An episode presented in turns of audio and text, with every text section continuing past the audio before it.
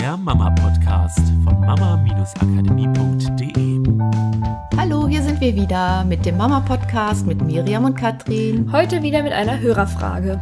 Und es geht um das Thema Lügen. Das hatten wir noch nicht so häufig im Podcast. Allerdings gibt es eine Folge bereits dazu. Die verlinken wir euch, weil die, glaube ich, eine gute Grundlage ist ähm, für das, worüber wir heute sprechen werden. Genau, das ist die Folge 75 und da haben wir drüber gesprochen, dass die Wahrheit sagen auch einen Vorteil haben muss für das Kind. Aber wenn ihr da mehr drüber wissen wollt, da gehen wir in der Folge 75 ein. Wir wollen das heute mal so ein bisschen anders aufrollen. Es geht um ein Kind, was im Kindergarten ist, fünf Jahre alt und was mein Kind zum Beispiel weggeschubst hat, weil es nicht mit dem Kind spielen wollte und dann halt gesagt hat, nee, nee, das habe ich nicht gemacht und das war ich nicht und manchmal sogar jemanden anderes beschuldigt, obwohl es das selber war. Hm. Genau, da wollen wir heute drauf eingehen.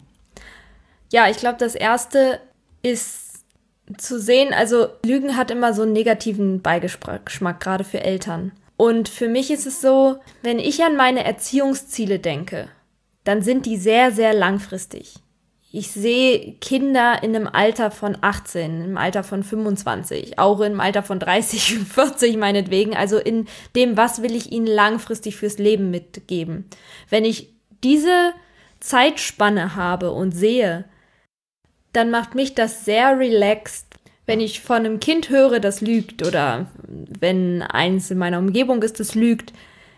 Dadurch, dass ich immer dieses langfristige Bild habe, habe ich nicht das Bedürfnis, in dieser Situation sofort eine Lösung finden zu müssen, die auch nachhaltig dem Kind sofort beibringt, dass das was Schlechtes ist und dass es das nicht machen soll und dass es die Wahrheit sagen soll und was Lügen überhaupt bedeutet. Ich glaube, das ist schon mal eine wichtige Grundlage, gerade in dieser Situation mit einem fünfjährigen Kind, um da so ein bisschen den Druck rauszunehmen. Weil Kinder müssen alles üben. Und Lügen, wenn wir mal ehrlich sind, was ja passt irgendwie zum Thema, Gibt es für Erwachsene auch Situationen, in denen eine Lüge durchaus ein angebrachtes Verhalten sein kann?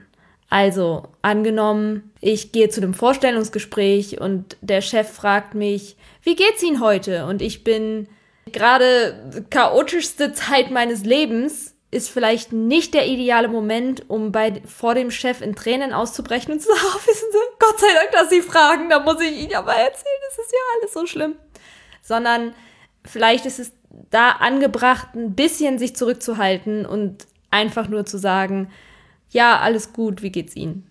Manchmal ist es auch eine Form von, von Nettigkeit, also dass ich nicht jedem Menschen immer unbedingt vor den Kopf hauen muss, was ich vielleicht gerade denke.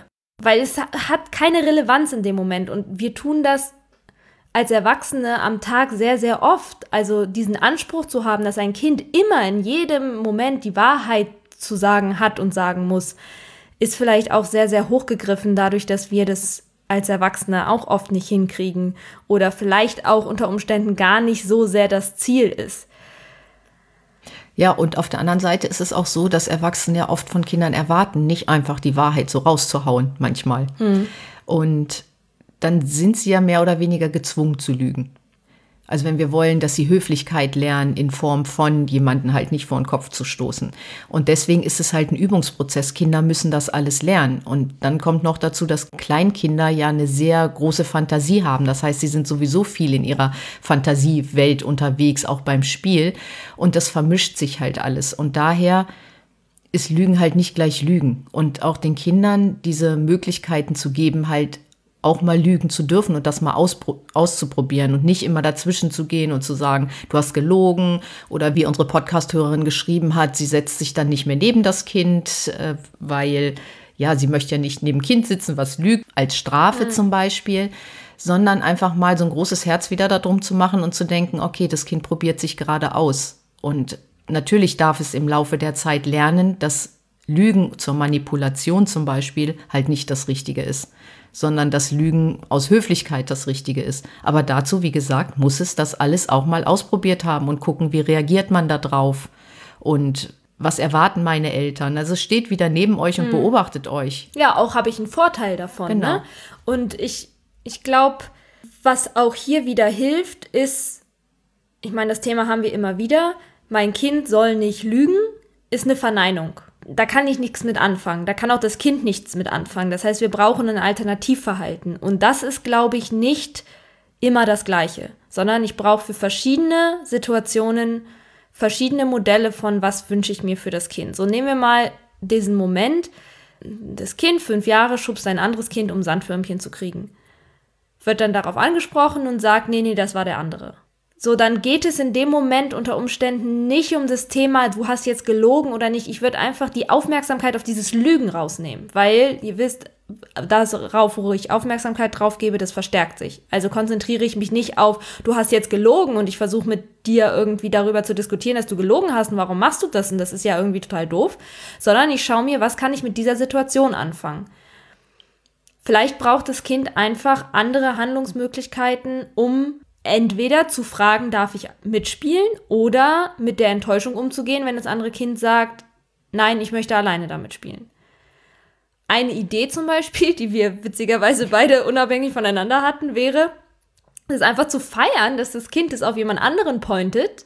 Also nicht, indem ich das Kind dafür lobe, sondern innerlich mich freue, weil sich darüber unter Umständen eine Technik anwenden lässt, die im Coaching auch ganz viel mit Kindern zum Beispiel auch verwendet wird. Und das ist die was würdest du denn deiner Freundin für einen Rat geben, Technik? Also ich könnte zum Beispiel den Fünfjährigen fragen, aha, was hätte denn deine Freundin anders machen können? Oder äh, war das denn richtig? Hast du denn vielleicht eine bessere Idee? Weil dadurch mache ich ja auch das Kind wieder stark. Wer weiß, wo das herkommt. Vielleicht hat es die Erfahrung gemacht und im Kindergarten kann ich mir das gut vorstellen, dass es enorm Ärger gibt, wenn man ein anderes Kind schubst. So, dann ist es natürlich ein großer Vorteil, zu lügen und nicht die Wahrheit zu sagen. Das ist das, worüber wir auch viel sprechen in der anderen Podcast-Folge. Das breche ich natürlich nicht auf, indem ich einfach dem Kind sage, hör auf zu lügen, was machst du da? Aber in dem Moment, wo ich das Kind frage, ach, du hast doch bestimmt eine tolle Idee, was deine Freundin hätte anders machen können, mache ich ja mein Kind wieder stark, weil ich davon ausgehe, dass mein Kind eine tolle Idee hat. Und dadurch vermittle ich die Erwartung, dass ich weiß, dass mein Kind es auch anders lösen kann, ohne dass ich ihm direkt sage, guck mal, du kannst das doch anders, das habe ich doch von dir schon gesehen und wir haben das doch auch schon so, so oft durchgesprochen.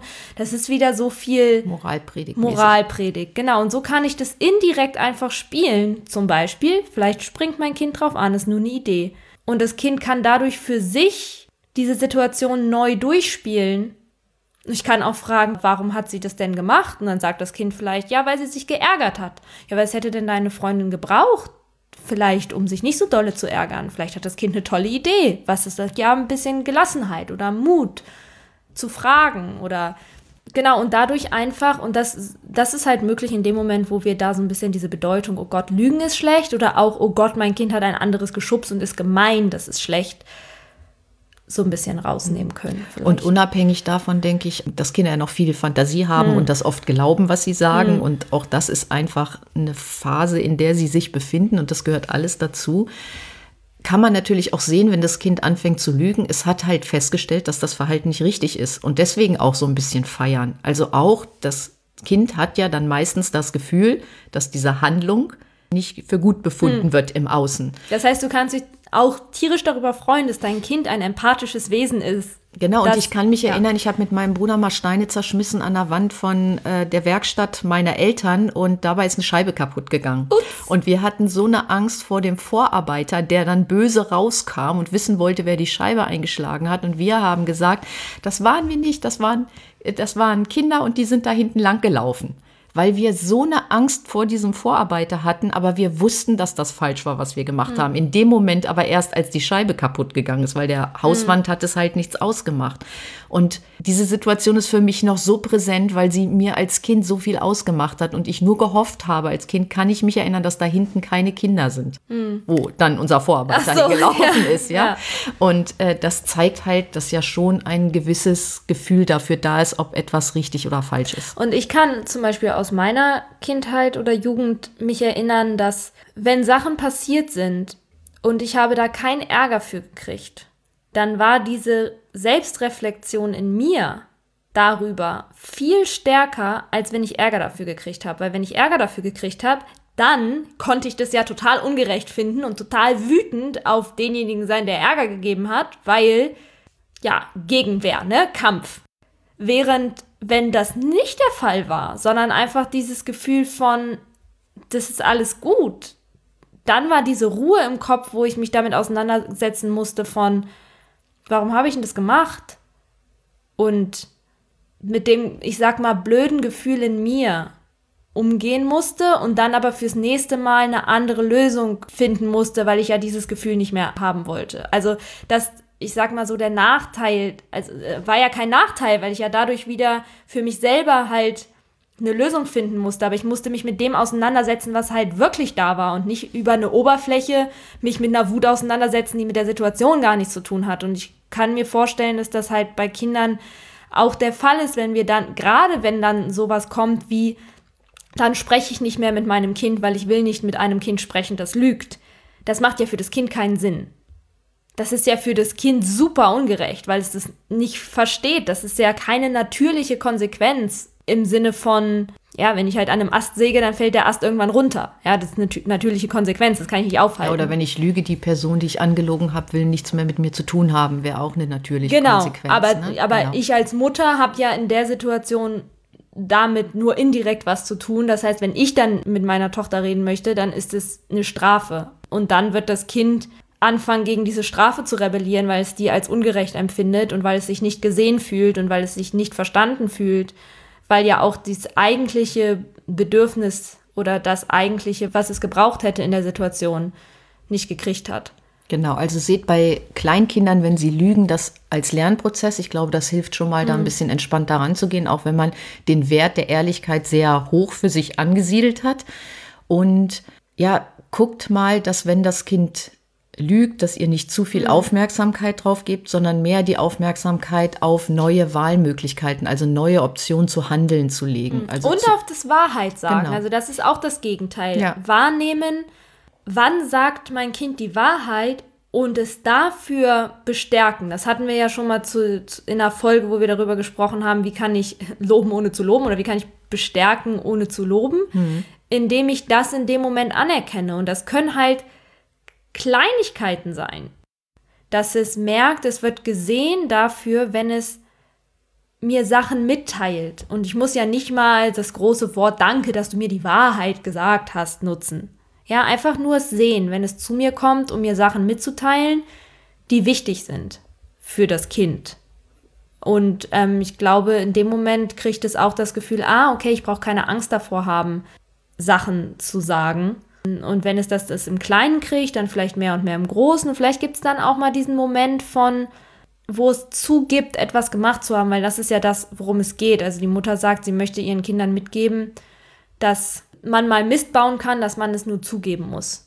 Also für mich war in dieser Nachricht ganz, ganz viel trotzdem so eine Wertung von du hast Mist gebaut. Und in dem Moment, wo diese Wertung von du hast Mist gebaut da ist, weiß ich, will man es dann zugeben? Also Wisst ihr, was ich meine? Da kann ich noch so viel in meinem Kopf denken. Es gibt keine Fehler, nur Feedback. In dem Moment, wo ich es aber als Mist empfinde, will ich ja nicht, dass es mich selber so sozusagen abwerten oder zugeben, dass ich so handle. Also ich würde einfach das, diese Energie da rausnehmen.